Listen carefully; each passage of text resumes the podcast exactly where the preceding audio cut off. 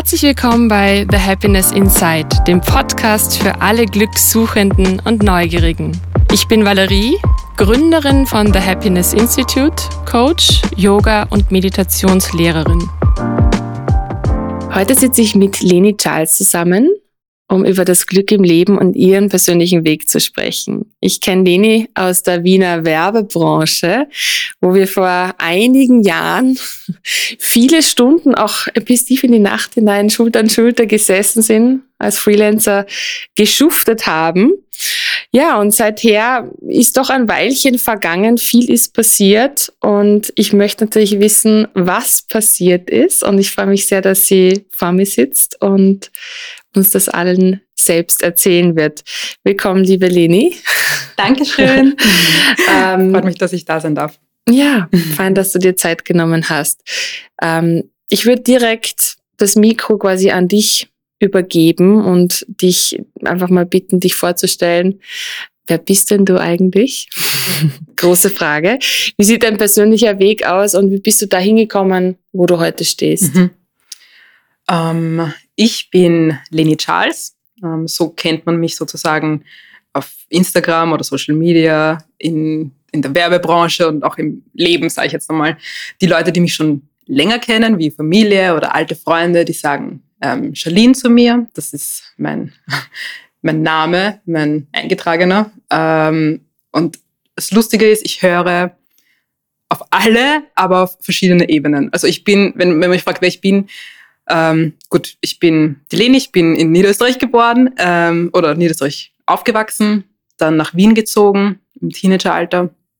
Und ja, also wer ich bin. Ich bin ähm, mittlerweile würde ich sagen, ich bin Künstlerin. Ich habe mich immer als Artdirektorin und Grafikdesignerin vorgestellt.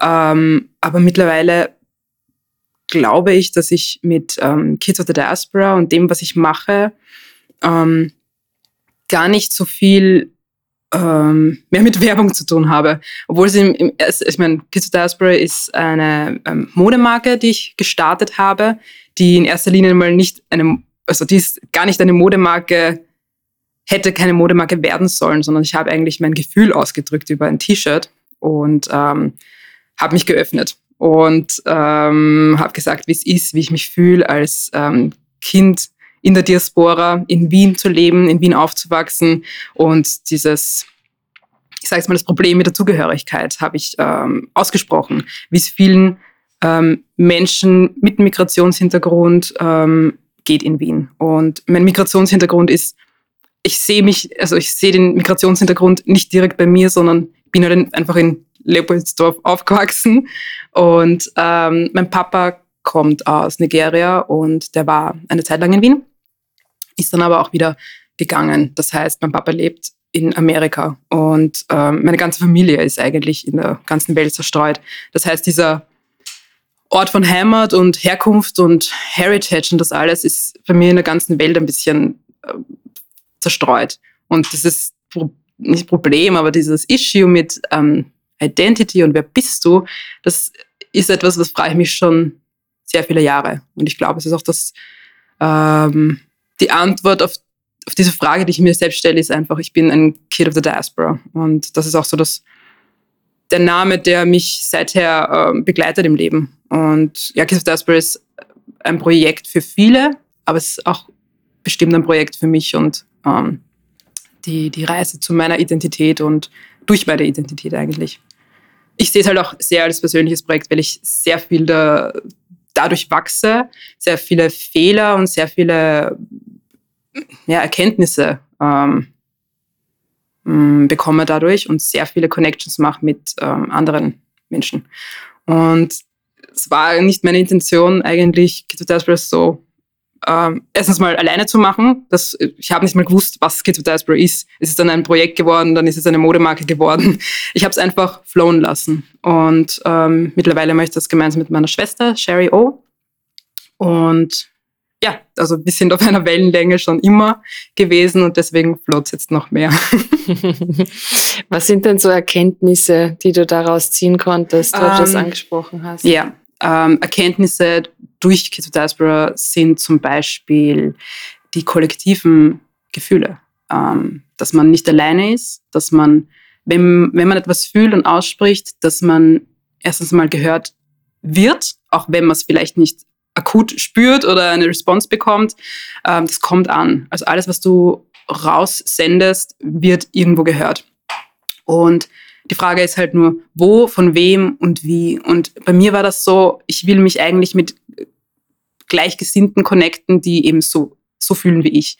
Und das war meine Intention, dass ich auch ähm, direkt zu den Menschen komme und dass ich da ein persönliches, ähm, persönliches Kennenlernen habe. Und ich finde, ein T-Shirt zum Beispiel, das du direkt am Körper trägst, ist etwas sehr Persönliches als, ich sage jetzt mal, ein Instagram-Post oder, ähm, weiß ich nicht, ein Flyer wo, oder ein kleines Booklet, das man irgendwo liegen hat. Du hast diesen Kontakt einfach nicht. Und so ist es, du schenkst jemandem etwas und im Endeffekt schenkst du demjenigen, also natürlich kauft die Person dann, aber ähm, ich habe auch viele Shirts einfach ähm, geschenkt sozusagen an Menschen, die ich erreichen wollte ähm, und auch das Projekt vorzustellen, weil ich gewusst habe, okay, die Person, die inspiriert mich oder die Person, da bin ich mir sicher, die fühlt das auch. Ähm, ich wollte sie eigentlich einladen dazu zu Kids of Diaspora weil es am Anfang meine Intention war, einfach eine Plattform zu erstellen. Und das kam sehr gut an und Menschen haben das nicht nur halt in Wien gefühlt, ähm, sondern überall. In Amerika, Brasilien, egal wo. Ähm, da habe ich halt gecheckt, okay, ja, wir sind da komplett vernetzt und mein Gespür oder mein, meine Intention, dass wir halt alle miteinander connected sind als Kollektiv, ist extrem sichtbar dadurch geworden. Und ja, also dieses We are one, das hört sich vielleicht immer schnulzig an, wenn man das so liest und hört, aber es stimmt einfach. Es stimmt, dass wir zwar verschieden sind, auf äh, jeder Ebene, aber wir sind trotzdem eins. Und ich glaube, diese, diese Einsicht, die hat man manchmal und dann durch Rückschläge in der Realität, weil, ich weiß nicht, durch Rassismus, Diskriminierung etc., glaubt man, okay, wir sind nicht eins, aber man kommt dann immer wieder drüber, also darauf zurück, dass man es halt doch ist. Mhm. Ähm, In der Essenz ist es ja irgendwo absolut. Es ist gespeichert. Genau, ne? Absolut. Mhm. Das ist so eine Einsicht. Oder eben, mhm. äh, wir haben eine Botschaft, die heißt Deconstruct the Concept of Minority. Ähm, die steht auch gerade fett im Weltmuseum bei unserer Ausstellung, die wir gerade haben. Ähm, das war uns ein Anliegen, dass diese, diese Botschaft da draufsteht, weil ähm, es wichtig ist, zu deponieren, dass ähm, dieses Wort Minority ist extrem limitierend und aus einer Perspektive ähm, gesehen, die nicht die marginalisierten Menschen repräsentiert, weil ähm, ich fühle mich zum Beispiel nicht wie eine Minority, weil ich weiß, ich bin es nicht, wenn ich über den Tellerrand hinausblicke. Und das ist ganz wichtig für, für Menschen und dieser Reflexionsprozess, dass man versteht, nur weil es weniger Menschen in deiner Umgebung gibt, heißt es nicht, dass, dass du jetzt zur Mehrheit gehörst. Also das, wir sind alles, wir sind eins einfach. Und ähm, da geht es auch um die, ich sage jetzt mal um Native People zum Beispiel, die sagen, na gut, aber da gibt es nicht mehr so viele. Ja, aber es gab mal viele. Also es war keine Minority, es wurde aus verschiedenen Prozessen und ähm, Geschichten, ähm, was halt durch, durch History ähm, dadurch ähm, soll ich sagen, es ist äh, dadurch eine Minority geworden und da fängt es halt einfach an, um aufzudecken, wie Minorities entstehen und ähm, was eigentlich der Ursprung ist. Und das regt extrem viel dazu an, Geschichte zu überdenken. Ähm, und es war uns auch wichtig, dass zum Beispiel diese Botschaft in, im Museum ist, im Weltmuseum, weil das halt auch bekannt dafür ist, dass da ganz viel Raubkunst drinnen ist ähm, also sich in den Häusern, in den Depots befindet. Das ist kein Geheimnis, das weiß man, ähm, dass da ganz viel Schätze und Kultur ähm, reingebunkert, also da ist es gebunkert dort und das ist einfach nicht in den Museen von den Herkunftsländern und die wollen natürlich diesen ähm, deren Belongings zurückhaben. Ähm, da geht es dann aber um diverse ähm, Bürokrat bürokratische Schritte, ähm, und wie wir das damals halt gesehen haben, wir haben eine Führung bekommen durch dieses Depot im Weltmuseum und haben halt auch gefragt, na gut, aber wieso schickt man das nicht einfach zurück? Wieso kann man das nicht einfach zurückgeben? Das ist ja ein, ein Kolonialraub sozusagen. Man kann doch, doch irgendwie ähm, vereinbaren, dass die Herkunftsländer das zurückbekommen. Und jetzt zum Beispiel, ich bin Yoruba und ähm, die Yorubas sind ähm, sozusagen ein Stamm, der über mehrere Bereiche ähm, oder mehrere Territorien ähm, verteilt ist in, in Afrika. Und heutzutage ist halt Benin, Benin State zum Beispiel nicht mehr Benin State von damals, sondern es ist jetzt Nigeria. Und dann gibt es Benin als eigenes. Und da kannst du dann nicht mehr sagen, wo gehört die Kunst jetzt eigentlich hin? Wo gehört dieser Schatz eigentlich zurück? Gehört es nach Nigeria? Gehört es dorthin? Gehört es woanders hin? Ähm, das sind diese, ähm, ich sage jetzt mal, diese Ländergrenzen, die einfach ähm, gezogen wurden von den Kolonialmächten, die keine Ahnung hatten. Und jetzt sind wir da durchgegangen durch diese, die, durch diese Depots mit diesen Masken und diesen Kunstwerken. Du schaust es einfach nur an und denkst dir so, du spürst einfach die Energien, die da drinnen fließen. Haben überhaupt, werden nicht gesehen, nicht gehört und du gehst durch und du, hast so ein Calling auf, okay, du musst was, du, du musst, du musst da dranbleiben, weil das ist ein Ungleichgewicht. Das ist ein Ungleichgewicht. Und das haben wir halt gespürt und wir haben gedacht, okay, weil viele sich halt aufregen und sagen, na gut, aber wieso ist Kids Kids of the Diaspora jetzt in meinem Museum drin? Das ist ja nicht ganz authentisch, das passt ja nicht zu eurer Message, aber wir denken uns immer, okay, gut, wenn wo sollen wir mit unserer Message hin, wenn nicht in die Höhle des Löwen sozusagen? Also wir müssen dort anfangen, wo es wo etwas hinterfragt werden muss. Und so denke ich generell im Leben einfach. Einfach ansetzen dort, wo es unangenehm ist, hinzuschauen. Du hast vorher das, das, das Stichwort gegeben, Inspiration. Da würde mich jetzt interessieren, wer oder was inspiriert dich denn auf deinem Weg? Mhm. Ähm, stark inspirieren tut mich eigentlich mein Umfeld, mein persönliches Leben ähm, und die Beziehungen, die ich zu anderen Menschen habe. Das heißt, ich bin sehr ähm, neugierig und mich interessieren die Geschichten von anderen Menschen, ähm, weil es gibt so viele Ansätze, die ganzen Essenzen, wenn man das, also vorhin auch diese Essenz ähm, erwähnt. Wir haben erst gestern oder vorgestern ein, bei einem Event haben wir geredet so einen Talk gehabt. Kennst du Ladies Wine Design? Mhm. Macht nichts. Das ist eigentlich so ein Industry Talk. Und das mhm. sind zehn Ladies oder zwölf Ladies auf einem Tisch. Ähm, mehr können da auch nicht drauf und dann hosten immer verschiedene Leute. Mhm. Und wir, also meine Schwester und ich, wir haben halt gehostet und wir haben nicht gewusst, wer uns da erwartet. Wir haben gedacht, okay, das sind vielleicht irgendwelche Kreativdirektoren und bla bla. Aber das waren zum Beispiel eine Korsettdesignerin oder eine Schmuckdesignerin und Künstlerin, Malerin. Also die verschiedensten Leute. Und da ging es halt stark darum, dass sie von uns ähm, eine Geschichte hören wollten oder uns kennenlernen wollten. Und wir haben uns gedacht, okay, uns interessiert aber, was ihr auch macht. Also das ist so, das war extrem bereichernd, weil wir dann gesehen haben, dass wir alle so viele Schnittpunkte hatten und wir eigentlich mit jedem am Tisch zusammenarbeiten könnten. Und das ist, das ist ein der Punkt, wo ich merke, was, was mich inspiriert. Mich inspirieren halt die, ähm, die Geschichten von den Menschen. Egal, ob es jetzt ein, ein Superstar ist oder die Schneiderin von nebenan aus dem 12. Bezirk. Das ist so urinteressant. Also die Lebensrealitäten einfach. Also ich glaube, je mehr man da reinschaut und ähm, je mehr man zulässt und Realitäten, also je mehr man da reinschaut, desto mehr wächst auch die Empathie, glaube ich. Ja, ich denke, das ist auch der Grund, warum es diesen Podcast gibt, um, mhm. um die Geschichten anzuhören und äh, auch Gemeinsamkeiten und wieder diese Verbindung auch zu spüren, von der du vorher gesprochen hast, mhm. zu erkennen, dass wir trotzdem alle eins sind, mhm. auch wenn jede Geschichte so anders ist. Ähm, aber unten drunter sind wir verbunden miteinander und ja, durch diese Verbindung, die man da vielleicht wieder belebt, fühlt man sich dann auch mit seinen eigenen Herausforderungen weniger alleine. Absolut. Wen inspirierst du denn, wenn man die Frage einmal umdreht? Ähm, interessante Frage. Ähm, wen inspiriere ich? Ich persönlich, also ich trenne mich da viel von meinem Projekt Kids of the Diaspora, weil Kids of the Diaspora erreicht die verschiedensten Leute, die, die mich halt auch gar nicht kennen.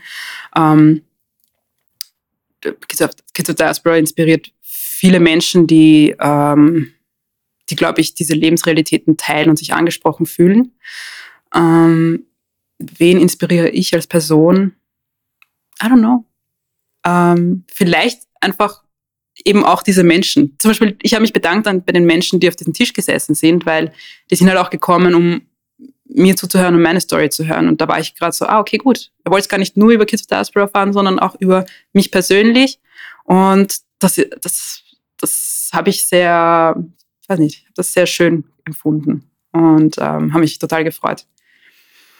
Klar, weil ich meine, du, du, du bist ja auch das Gesicht dieses Projekts irgendwo. Deswegen würde auch ich jetzt quasi mit seiner Frage anschließen, ähm, wofür du brennst. Also wo, ob du sowas wie ein, eine, eine Bestimmung hast für dein Dasein, für dein, für dein Dasein, für dein Schaffen. Ja, das ist eine Orgefrage. wofür brenne ich? Ähm, ich glaube, ich brenne, also was mich, ist es, ist eine schwere Frage ich brenne für so vieles und ich glaube, ich weiß noch gar nicht, wo, ich könnte jetzt nicht nur ein Teil sagen, aber ich brenne auf jeden Fall für ähm, Empowerment von marginalisierten Menschen, die ähm, es verdienen, einfach ein vollwertiges Leben zu, führen, äh, zu führen. Und aufgrund von verschiedenen gesellschaftlichen Komplexen das nicht können und ihr Leben komprimieren. Und das ist etwas, das ich persönlich eben auch ähm, erlebe und erlebt habe. Und ich mir denke, dieser, diese Balance, das Leben hat so viel zu bieten.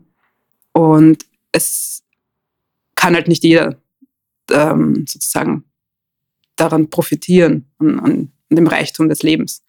Und das ist etwas, das will ich einfach, ich will schauen, dass es möglich ist, dass so viele Menschen in meiner Umgebung, ähm, die ich vielleicht inspirieren kann, mehr aus ihrem Leben zu machen und ihr Leben so zu nützen, wie es für sie einfach schön ist. Dafür brenne ich eigentlich. Ja, das ist eine großige, äh, großartige ähm, Vision oder, oder, oder was heißt Vision, aber ein großartiger Antrieb vielleicht auch, wenn man es so nennen möchte. Wichtig, ja. die anderen so ein bisschen mitzunehmen. Ja, absolut. Wenn man eben checkt, man ist ja nicht alleine in dem Ganzen. Und wenn man da jemanden vielleicht auch wachrütteln kann, während man sich selbst wachrüttelt, ist das einer schon mal ein bisschen mehr geholfen. Was war denn vielleicht so die bisher größte Herausforderung in deinem Leben? Und was konntest du mitnehmen? Mm, die größte Herausforderung in meinem Leben. Ich glaube, die größte Herausforderung war, ähm, mit meinem Kontrollverlust klarzukommen. Ähm, ich war schwanger und ich war in der 31. Woche. Habe dann irgendwie Gürtelrose bekommen und bin im Krankenhaus gelegen, neun Tage und war da ziemlich isoliert. Ähm, und ich habe da mehrere Momente gehabt von Kontrollverlust und Identitätsverlust und wer bin ich und was mache ich und ich bin gerade in einem Zwischen Speicher mit einem Kind im Bauch, das meins ist. Ich sehe es nicht, ich weiß nicht, wie es ausschaut. Ich weiß nicht, ähm, ich bin selbstständig. Ich weiß nicht, wie ich sie danach erhalten soll, obwohl ich nicht mal alleine bin. Aber ich bin in meinem Kopf so programmiert einfach gewesen, dass ich immer die Kontrolle über mein eigenes Leben behalten muss und selbstständig sein muss auf die Art. Und dieser Stress zu akzeptieren, dass ich jetzt einfach mal loslassen muss, war für mich eine riesige Herausforderung. Aber sobald ich das gemacht habe, habe ich gemerkt, äh, dass ich halt nicht so alleine bin und ähm, dass die Dinge sich fügen. Das Loslassen. Das Loslassen, ja, voll. Das war so ein großer Punkt. Und dass ich, ich, ich sehe mich selbst eben als ein ähm, empathischer Mensch, der eben stark sich hineinversetzen kann oder mich interessiert, wie die Menschen fühlen und ich einem versuche mich, ich versuche die Dinge zu verstehen. Ich versuche Menschen wirklich zu verstehen und ich habe da noch sehr viel Verständnis für ähm, andere Menschen und deren Dinge. Und ich glaube, das war so auch ein großes Problem, das, also das dann zu einem Problem wurde, weil ich meine Grenzen selbst dann ähm, nicht setzen konnte. Das heißt, ähm, ich habe meine Boundaries nicht gekannt. Ich habe nicht gewusst, wo es dann, wo ich anfangen muss, mich selbst zu schützen mhm. um mich nicht irgendwie zu also, verlieren. Also wo die Grenze ist zwischen Empathie, sich ganz dem Außen, genau, den anderen genau. zu öffnen, das Herz aufzumachen und dann aber doch quasi auf der anderen Seite die Gefahr zu viel ins Herz zu lassen. Absolut. Verletzt zu werden. Sehr schön gesagt. Sehr schön gesagt, Valerie. Hätte nicht besser sagen können. Genau das. Und ich glaube, das war meine größte Herausforderung, weil ich habe ähm, sehr viel gelernt, indem ich eben diesen Fehler gemacht habe und sehr viel in mein Herz gelassen, das mir dann auch wiederum sehr, sehr viel von meinem Herzen genommen hat. Ja. Wie geht's dir mit dem Thema Hilfe annehmen, Support? Also gerade in Phasen, wo das Herz verletzt wird, ja. wo es schwierig ist, wo man einfach, ja, struggelt. Ich meine, wir strugglen alle immer wieder phasenweise. Du bist selbstständig, du bist Mama. Das ist ja alle, da ist ja viel unter einen Hut zu bringen. Ähm, wie gehst du damit um? Wie, wie hilfst du dir selbst oder lässt dir helfen, lässt dich unterstützen auf dem Weg? Ich glaube, mein größtes Problem bislang war, dass ich immer gedacht habe, ich muss alles selber machen. Und ähm, ich habe auch immer alles selber gemacht und war halt deswegen auch immer im Stress. So, wenn, man meine, wenn mich meine Mama zum Beispiel angeschaut hat oder meine Schwester, die immer gesagt, du hast immer tausend Taschen, das gibt's ja nicht. Ich meine, die haben auch immer tausend Taschen, aber wenn man es dann halt dann an wem anderen sieht, dann ist es so, bist du eine Bag Lady, du hast zu viele Taschen zu tragen, kann dir nicht jemand helfen, musst du nicht alles alleine machen. Und es war eigentlich, bis ich im Mutterschutz war und bis ich eigentlich nicht mehr so viel tragen konnte, habe ich diese Taschen getragen. Und danach musste ich einfach Hilfe annehmen, weil ich konnte es nicht, sonst hätte ich jemanden anderen in Gefahr gebracht, abgesehen von mir, nämlich meine Kleinen. Und das war so, ich wurde gezwungen, Hilfe anzunehmen. Und das war für mich sehr gut, weil seitdem habe ich keine Angst, Hilfe anzunehmen und mein Wert verliert ja nicht. Es, es verliert ja nicht an meinem persönlichen Wert, wenn ich Hilfe annehme. Ganz im Gegenteil. Und ich glaube, das war so etwas, so ein Learning, das ich ähm, ja, mitnehmen konnte es war in meiner Schwangerschaft, aber es ist dann auch, ich habe auch danach ähm, Therapie angenommen und das war für mich so ein Punkt. Ich habe natürlich gewusst, dass Therapie äh, generell gesund ist und gut, aber sich einzugestehen, dass man wirklich professionellen Rat braucht für ein persönliches Thema, das du vielleicht mit dem du nicht selbst irgendwie dich auseinandersetzen kannst, nicht willst, sondern kannst. Ähm, das ist auch so, so ein Eingestehen einfach. Und das ist etwas, da bin ich mir extrem, da bin ich stolz auf mich, dass ich das gemacht habe, weil ich würde es nicht missen wollen. Ich habe sehr viel gelernt dadurch. Ja, also in unserer Gesellschaft ist es ja nach wie vor schon auch äh, gang und gäbe zu sagen, okay, Therapie, pff, hast aber dann schon psychisch echt Probleme, wenn du das in Kauf nimmst. Es gibt einfach so viel so Klischee-Denken noch immer was, was einfach wahnsinnig limitierend ist, weil ich, ja, ich meine, ich komme aus einer ganz anderen Ecke, ich bin mit all dem groß geworden. Also meine Mutter oder unsere Mutter hat uns schon äh, Träume aufzeichnen lassen, ja, beim Heilpraktiker. Also mir wurde das in die Wiege gelegt, glücklicherweise, aber ich, ich weiß, dass es ganz andere Familien gibt, wo das anders mitgegeben wird, wo einfach Therapie absolut Tabuthema ist. Und ich finde es aber so schade, weil du kannst einfach über dich hinaus wachsen. Und geht es im Leben nicht auch darum? Absolut. Absolut. Das stimmt. Ich wünschte, ich hätte schon früher ähm, Therapie wahrgenommen, aber ich glaube, es ist halt einfach nicht zu spät, weil du hast immer so dein Inner Child und das wächst sozusagen nicht. Es ist, es ist nur irgendwie, je früher man es sozusagen bemuttert oder halt ähm, für einen da ist, desto, desto besser aber du kannst die Dinge wieder auch gut machen. Absolut. Deswegen. Absolut. Nein, es ist glaub, nie, nie zu spät. eben, ja, genau. Es ist nie zu spät und das ist das Schöne an, an Therapie. Natürlich vergeht die Zeit und Dinge, aber man, dieses Vergeben ist dann halt auch wieder ein Heilungsprozess.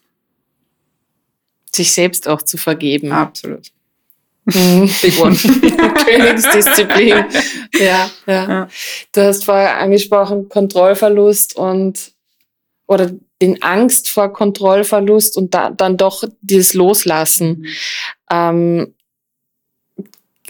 Gibt es da Rituale oder wo du sagst, okay, da diese oder jene Praxis oder der oder der andere Gedanke hat dir dabei geholfen, in dieses Loslassen zu gehen? Weil ich glaube, das Loslassen ist ein wahnsinnig großes Thema, das ja so viele Bereiche in unserem Leben betrifft und wo es so wichtig wäre, das zu üben. Und ich meine, gerade jetzt Schwangerschaft, ne, Mutterschaft, Geburt, das sowieso, aber sei es geht jetzt auch um, um Trennung, um Trennung jetzt von einer Person, Trennung von einem Job.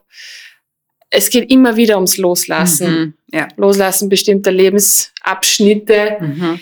die einfach dann auch gehen und um, um was Neues auch wiederum zu empfangen. Ähm, ja, ich würde sagen, ähm, Kontrollverlust ist so, wenn, das, wenn man das Chaos überhand nehmen lässt, sozusagen. So sehe ich das. Ähm, und dass die Angst um Chaos, dass man sich nicht mehr auskennt, dass man alles verliert und bruh. aber was danach passiert ist, Erneuerung. Das heißt, immer nach einem Chaos entsteht eigentlich was Neues. Das ist das eigentlich, ist es was Gutes. Ähm, ich würde sagen, das kann, ich weiß nicht, ob ich das auf jede Ebene setzen kann dann, aber wenn man Kontrollverlust erlebt und man muss einfach über seinen Schatten springen oder es einfach zulassen, der Angst entgegengehen, ähm, obwohl diese Angst so groß ist. Also ich sage jetzt mal fast Lebensangst. Ähm, aber einfach ins kalte Wasser. Weil alles, was ich überkommen bin, habe ich gemacht, indem ich es einfach gemacht habe. Ich bin einfach reingesprungen. Ich habe es einfach getan. Diesen Schritt, obwohl ich gezittert habe, obwohl ich Angst hatte, ähm, Schock, alles Mögliche. Ich habe es einfach gewagt und ich habe auf mein Bauchgefühl gehört und meine Intuition.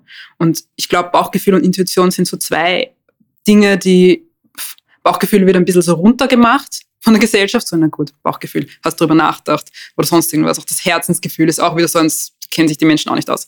Ich persönlich kenne mich mit meinem Herzensgefühl auch nicht aus. Ich höre lieber auf meinen Bauch. ähm, und ich habe gecheckt, dass im Bauch einfach sehr viel Wahrheit liegt und du weißt es einfach schon davor irgendwie. Und diese, diese Stärke habe ich da ein bisschen versucht anzutrainieren durch Rituale. Ähm, Im Sinne von, ja, meditieren. Gut, meditieren habe ich gemacht. Ich mache es regelmäßig, aber vielleicht nicht so, dass ich mich set, äh, auf einen Polster setze, inmitten eines Raums, und, sondern ich mache es wirklich in, in Momenten, wo ich es ganz, ganz, ganz, ganz dringend brauche. Ähm, da fahrt mein System runter. Ich schaue, es ist egal, welche Uhrzeit es ist. Am besten ist es für mich, wenn jeder schläft und ich meine Ruhe habe. Ähm, dann hole ich meine Räucherstäbchen, ich mache die Fenster auf, Frischluft und ähm, ich höre auch gerne Musik. Ich bin froh, dass ich meine Alexa habe. Ist da irgendwann Alexa, die jetzt aktiviert wird? ähm, und ich spreche einfach das aus, was ich gerade fühle, im Sinne von Alexa spielt das und das Lied. Und das ist keine Playlist oder sonst irgendwas, sondern es ist ein spezielles Lied. Und wenn ich das, also ich, ich bin so connected mit Musik, obwohl ich schon so lange irgendwie keine Playlist mehr geformt habe. Es ist irgendwie, manchmal kommt es mir und ich denke so, okay, wieso will ich das Lied jetzt gerade hören? Ich mache es einfach. Ich sag's und dann fühle ich es und das ist das schönste, die schönste Art von Musik hören. Und das ist extrem befreiend für mich, weil ich ähm, dieses Gefühl einfach, ich hänge in dem drinnen. Ähm, ob es jetzt glücklich ist, ob es traurig ist, es kann extrem, ähm, ich sage jetzt mal, dramatisch auch sein, aber ich spüre es. Also ich bin mir diesem Gefühl einfach bewusst. Und ich glaube, das ist etwas, das nimmt dir dann noch die Angst, weil das geht wie eine Welle wieder weg und dann geht's weiter. Also das, ja, das sind so meine Rituale, die ich mache. Voll schön. Also einfach so, das klingt so nach total im Moment sein und das mit, mit allen Sinnen wahrzunehmen, was gerade ist, nämlich Musik oder ja, was in der Musik noch alles drumherum und mittendrin ist. Ne? Ja. Ich habe auch ganz viele so Bücher und Notizbücher wegen Journaling, sagt ja jeder, mach das, mach das.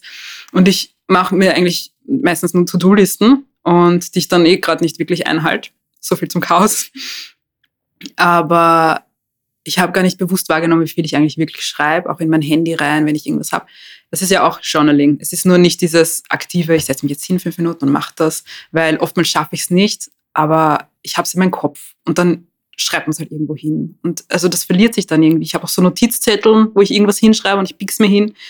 Ähm, das ist auch dieses Loswerden, dieses Rausbringen von Gefühlen. Ich habe ich hab etwas, zum Beispiel, ich schreibe viele Briefe, ähm, die ich aber keinen abschicke. Ich schreibe sie mir selbst in der Hoffnung, dass ich sie vielleicht hergebe und dann lese ich und dann sitzen diese Briefe irgendwo in meinem Handy drinnen oder sonst irgendwo. Und dann lese ich nochmal drüber und ich denke mir so, ah, Wahnsinn. ähm, da bin ich voll drüber hinausgewachsen. Und dann bin ich oftmals froh, dass ich den Brief gar nicht abgeschickt habe, weil ich gesehen habe, aus welcher Emotion ich das herausgeschrieben habe. Also die sind, die sind immer an jemanden doch ganz konkret adressiert, ähm, diese Briefe? Ja. Und wenn nicht, dann auch an mich adressiert sozusagen. Ja. Aber die meisten sind dann an Menschen. Ja. Das finde ich eine coole Übung. Ja, ja vielleicht ja, ist es eine Übung, keine Ahnung. Es muss, auf jeden Fall. es muss ja nicht immer Journaling sein, wo man sich jetzt irgendwie äh, seinen Space davor herrichtet oder mhm. so wie du sagst, das Meditieren ganz klassisch und brav so auf dem Kissen. Das wäre eine so wie man es halt so, so, so schön. sieht. Ja, genau. ähm, aber sagt ja niemand, dass das genauso stattfinden muss. Ja, voll. Ähm, Du hast vorher das Wort Glück ausgesprochen, habe ich gleich so, ah, mh, das führt direkt zur nächsten Frage. Was bedeutet denn Glück für dich? Ähm, Glück bedeutet für mich, puh, mm, das Lustige ist, ähm, dadurch, dass ich gerade in Therapie bin, gerade, ich bin einfach in Therapie.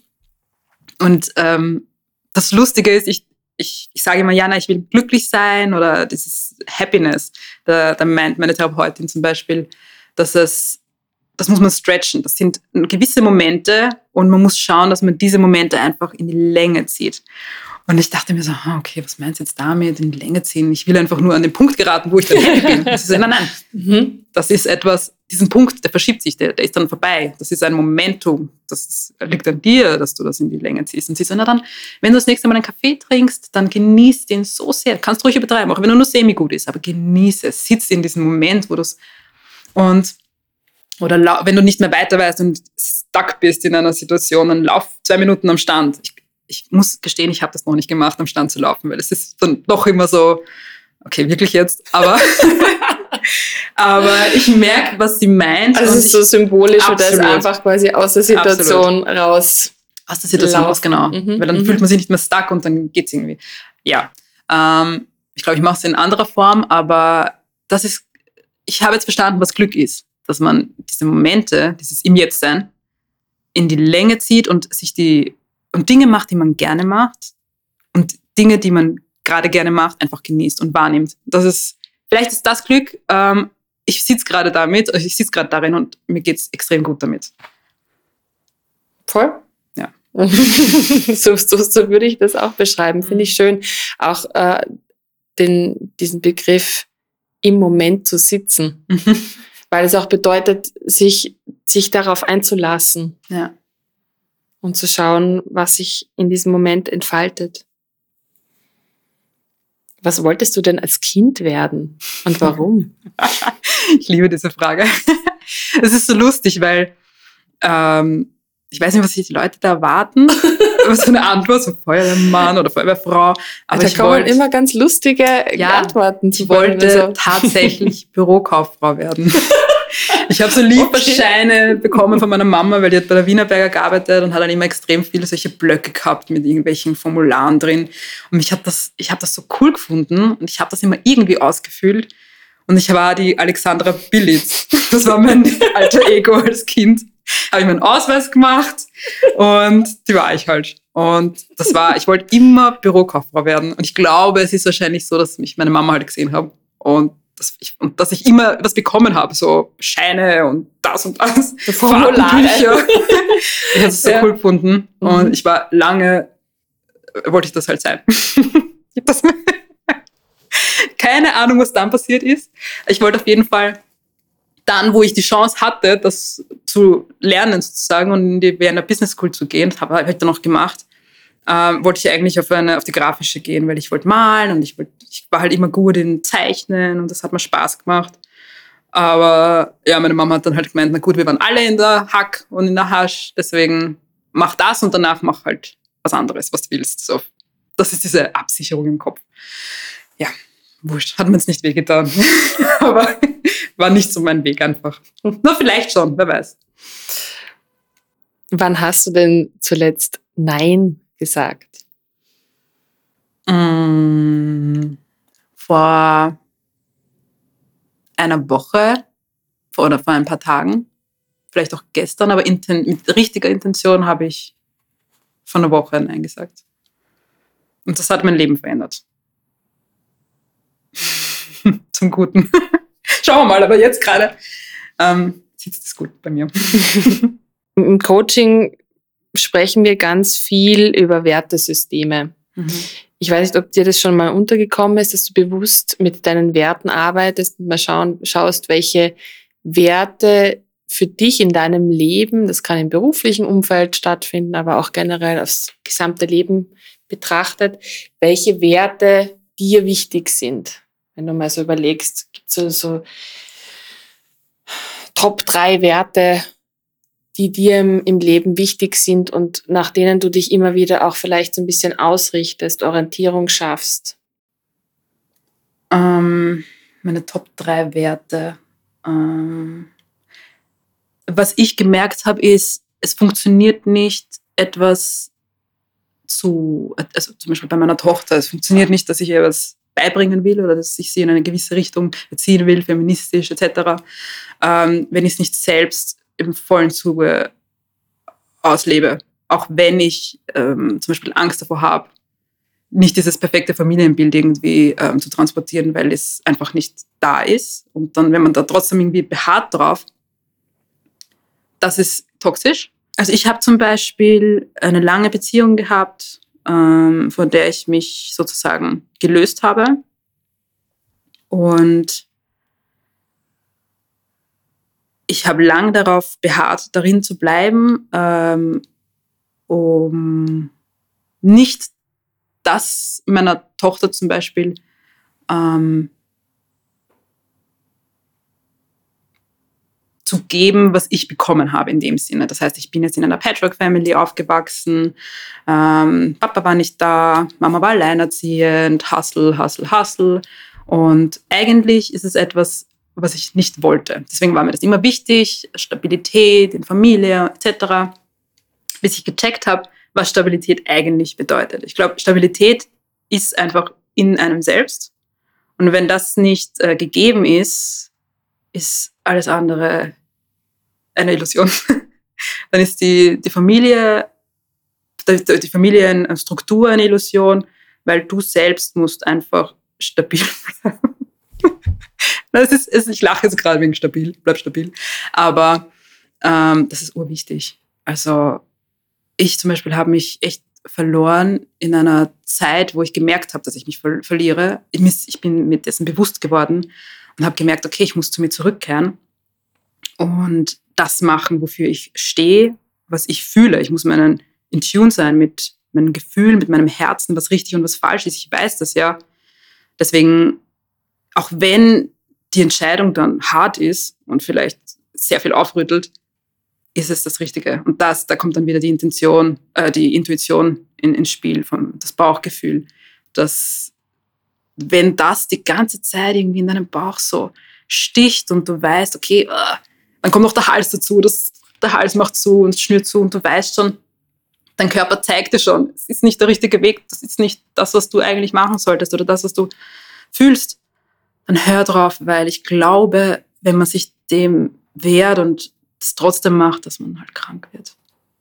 Und ich glaube, dass ich, bis ich das gecheckt habe, gedacht, okay, Gesundheit ist einfach urwichtig. Und ich glaube, das ist halt ein Top-Wert einfach. Gesundheit auf dieser Ebene gesehen. Das heißt, du musst wirklich das machen, was für dich gesund ist.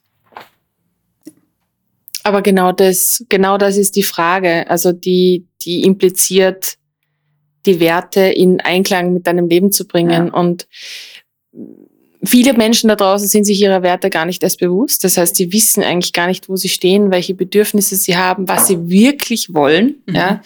Und ähm, naja, dann lauft man der Gefahr eben, dass man ungesund lebt oder krank wird, im allerschlimmsten Fall jetzt, weil man eigentlich nicht auf sein Inneres hört. Ja. Und deswegen finde ich diese Frage so spannend, äh, um da ein Bewusstsein zu schaffen, was ist dir persönlich eigentlich wichtig? Mhm. Lebst du nach dem oder verbiegst du dich bis zum gewissen Grad? Ja. Und gerade wenn Kinder im Spiel sind, wenn es um Beziehung geht oder auch Jobs. Ja, wir bleiben oft so lange in, in, in Jobs drinnen, weil wir natürlich Angst haben, die gewisse Sicherheit zu verlieren, aber auch in, in Beziehungen natürlich. Ja, also auch ich in meiner Vergangenheit, ich bin in vielen Beziehungen viel zu lange geblieben aus der Angst, am Ende des Tages alleine zu sein. Doch was bedeutet es, ähm, auszuharren und eigentlich die eigenen Bedürfnisse immer zu, ja, zu missachten, einfach wegzuschieben. Man, man hört es irgendwo ganz leise und man schiebt es immer wieder, immer, immer, immer wieder weg. Genau. Und welche Kraft dann entstehen kann, wenn man dann aufsteht und sagt, okay, hey, das sind aber meine Werte. Und jetzt beginne ich einfach nach denen zu leben. Mhm. Kann auch eben sein, dass man äh, aus der Komfortzone rausgeht, etwas verliert, aber auch wiederum ganz viel Neues gewinnt. Absolut, ja. Self-Empowerment. So ist es. Ganz orger Ebene. aber da fängt es an. Was war denn so das schönste Kompliment, das dir jemals jemand geschenkt hat? Ich weiß nicht mehr, von wem das kam, muss ich gestehen.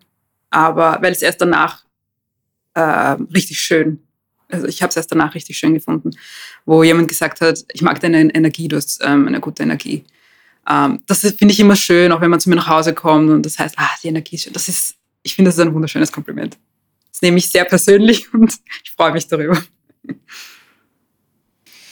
Wenn du ähm, ein Megaboard gestalten könntest, ne? vielleicht hast du es ja eh schon mal gemacht, aber diesmal geht es um ein Megaboard äh, am Wiener Stephansdom. Also wird wirklich gesehen. Und es gibt einen großen Medienrummel drumherum. Also mit einer, mit einer, mit deiner Message. Was wäre denn deine Message? Was wäre da auf diesem Megaboard zu sehen? Das ist lustig, weil ähm, ich habe vorhin über die Message geredet, die im Museum hängt. Ähm, Deconstruct the Concept of Minority. Ich glaube, das wird draufstehen. Und da geht es gar nicht nur um ähm, marginalisierte Gruppen und so, sondern es geht einfach auch da um die, die Denkmuster, dass man das aufbricht.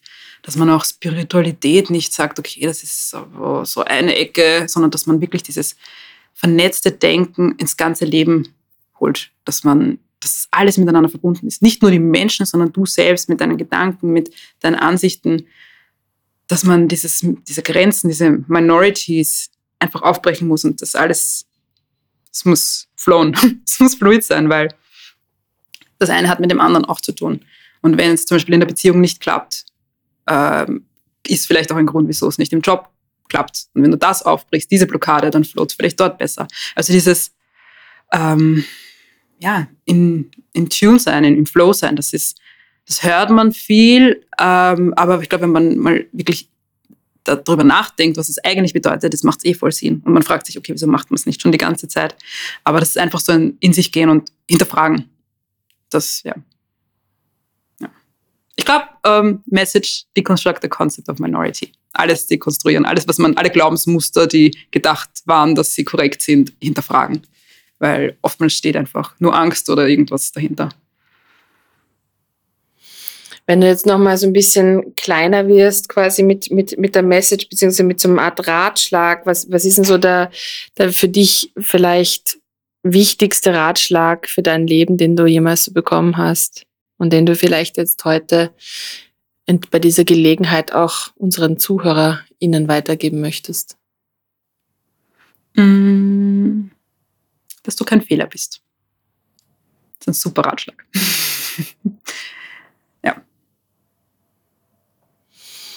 Ja, wir kommen jetzt schon zum Ende unseres Gesprächs. Gibt's Bücher, wo du sagst, okay, wow, die, diese Bücher haben dich nachhaltig inspiriert, die haben dir den einen oder anderen Glücksmoment verschafft? Ähm, auf jeden Fall einmal das Buch von Crystal Clear, Let Me Be Crystal Clear. Ähm, das ist ein Buch, das wunderbar ist. Äh, ich bin froh, dass es so erfolgreich ist, weil das, was da drinnen steht, gehört gehört, gelesen und auch verinnerlicht. Ähm, und was mich momentan gerade sehr inspiriert, weil ich dem gar nicht irgendwie bewusst war, dass es existiert, ist dieses ähm, Conscious Uncoupling. Das ist ein Buch, ich weiß nicht, wer es geschrieben hat, aber Conscious Uncoupling ist diese Methode, wenn man es googelt, findet man auch sehr viel drüber. Ähm, das lese ich gerade und das hilft mir unheimlich biggest learning daraus ist, jedes Ende ähm, hat etwas Gutes und dass man Dankbarkeit zeigen soll, auch wenn es jetzt eine Trennung ist, die vielleicht unglücklich für einen selbst ausgeht, ähm, dass man einfach an die guten Dinge, dass man die cherishen soll und dankbar sein soll. Man muss abschließen und man muss ähm, vergeben können. Und das wird darin geteacht. Und es ist nicht mal nur, es geht da nicht nur um romantische Beziehungen oder partnerschaftliche Beziehungen, sondern es geht um jede Beziehung, die mit einem Menschen eigentlich zu tun hat. Und das finde ich gerade so, wow.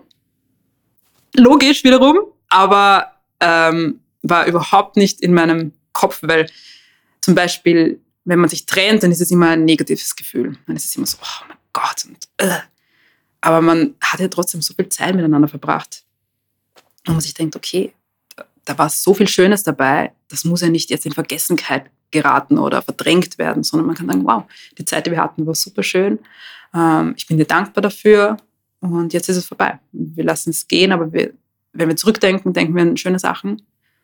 Und ich glaube, es hilft viel, auch weiterzumachen in der Zukunft. Auch besonders, wenn man noch zu tun hat mit den Menschen. Ja, das ist natürlich ein, ein, ein schöner Perspektivenwechsel, an dem man sich erinnern darf, dass es so stattfindet, ist natürlich ähm, oft oft leicht gesagt. Ne? Also mhm. da helfen solche Bücher dann natürlich auch, um diesen Perspektivenwechsel wirklich einzunehmen, weil eine Trennung, egal von wem, natürlich auch immer ein, ein ja, ich vergleiche es auch immer mit, mit, mit einem Sterben eines Lebensabschnitts auch irgendwie Absolut. zu tun hat. Ja? Und Veränderung ist oft einfach schwer zu integrieren aber mit der aber Perspektive, Chaos, ja. ja. so wie du sagst. Also es ist total schön, dass man auch einfach dankbar ist ja. für die Zeit, die man miteinander hatte. Absolut. Und das, was einen verbunden hat oder vielleicht immer noch verbindet. Ja. Dass sich das Konstrukt drumherum einfach verändert. Genau. Das ist, ah, da habe ich eine super, so ein Quote gelesen. Ich habe gedacht, boah, das ist so gut. Ah, das habe ich bei dir gesehen. The Happiness Institute. Ja, genau. Das, was war das? Ähm, nur wenn Dinge auseinanderfallen, dann sind sie noch nicht ähm, weg oder so, sondern mhm, sie mhm. konstruieren sich nur neu. Oder ich wie geshared, jetzt könnte ich die Worte so ja, eins zu eins nicht wiedergeben. Das war so, ach, sehr, das war sehr schön. so schön. Mhm. Da habe ich gedacht, ah, das ist so gut einfach. Es stimmt einfach. Zum Beispiel eben, wenn du dich trennst und du hast ein Kind mit jemandem, wo es einfach nicht mehr klappt, aber du weißt, du bist mit diesen Menschen einfach noch so lange da und du hast das Kind mit dem Menschen gemeinsam irgendwie gemacht.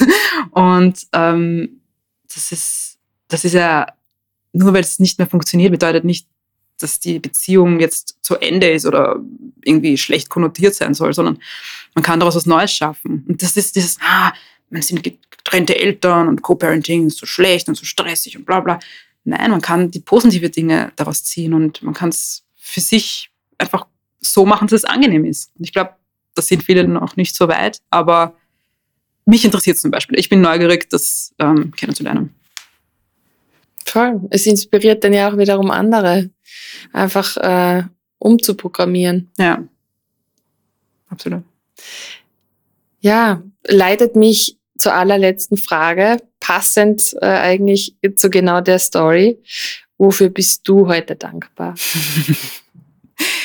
ich bin dankbar, dass ich hier sein durfte, dass ich mich ähm, öffnen konnte. Ähm, ich habe darüber eigentlich gar nicht, also so tief habe ich mit keinem eigentlich noch geredet, öffentlich. Aber es, es ist extrem befreiend gewesen. Und ähm, dankbar, dass die Sonne gerade so schön scheint und dass dieser Ort hier so schön ist wie ein Sanctuary. ähm, ja, danke. Danke auch für deine Zeit. Danke, Leni. Danke für deine Offenheit, den Mut, über all das zu sprechen und ja, dass wir daran teilhaben dürfen. Gerne.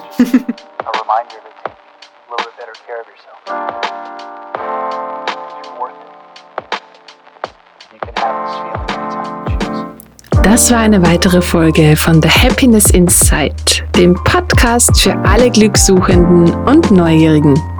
Schön, dass du auch heute wieder zugehört hast. Wenn du mehr über Lini Charles erfahren möchtest, wirf doch einen Blick in meine Show Notes. Share the Happiness Insight. Bis zum nächsten Mal. Deine Valerie.